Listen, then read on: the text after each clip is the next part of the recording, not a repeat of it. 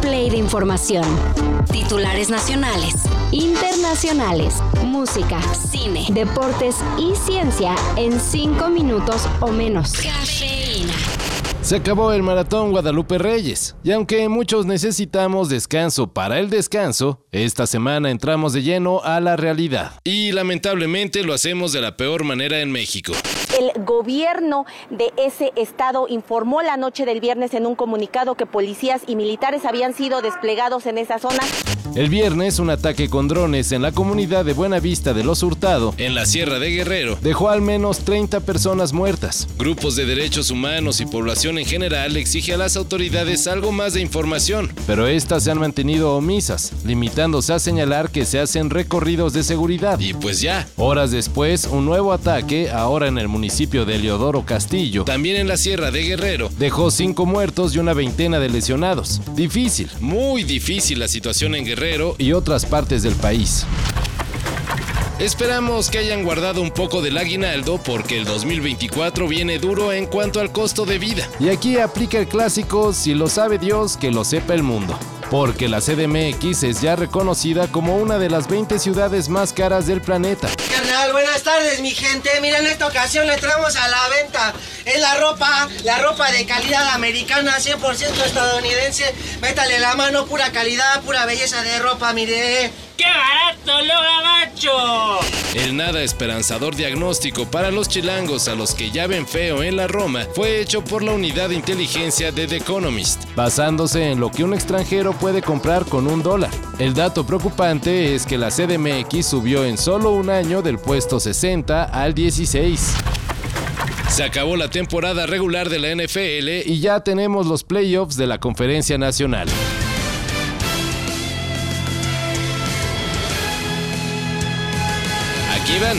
Los Vaqueros de Dallas contra los Empacadores de Green Bay, los Leones de Detroit contra los Carneros de Los Ángeles y Bucaneros de Tampa contra Águilas de Filadelfia. Y en la americana quedaron los Texans contra Cleveland, Kansas City contra Miami y Buffalo Bills contra Pittsburgh.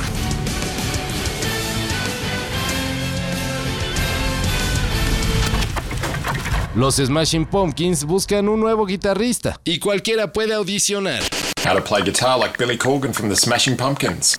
Por medio de sus redes, la banda liderada por Billy Corgan lanzó la convocatoria para que fans o masters de las seis cuerdas todavía no descubiertas manden su video demostrando por qué deberían ser considerados para ocupar la vacante de guitarrista de acompañamiento que dejó libre Jeff Schroeder. Clean Strat Tones. Los videos deben mandarse a spguitar@redlightmanagement.com y suponemos que un requisito mínimo será conocerse buena parte del catálogo de los Smashing Pumpkins, ya que la banda tiene tour en puerta. Chaotic yet unintelligibly melodic solos that sound like a cross between Van Halen and Black Sabbath.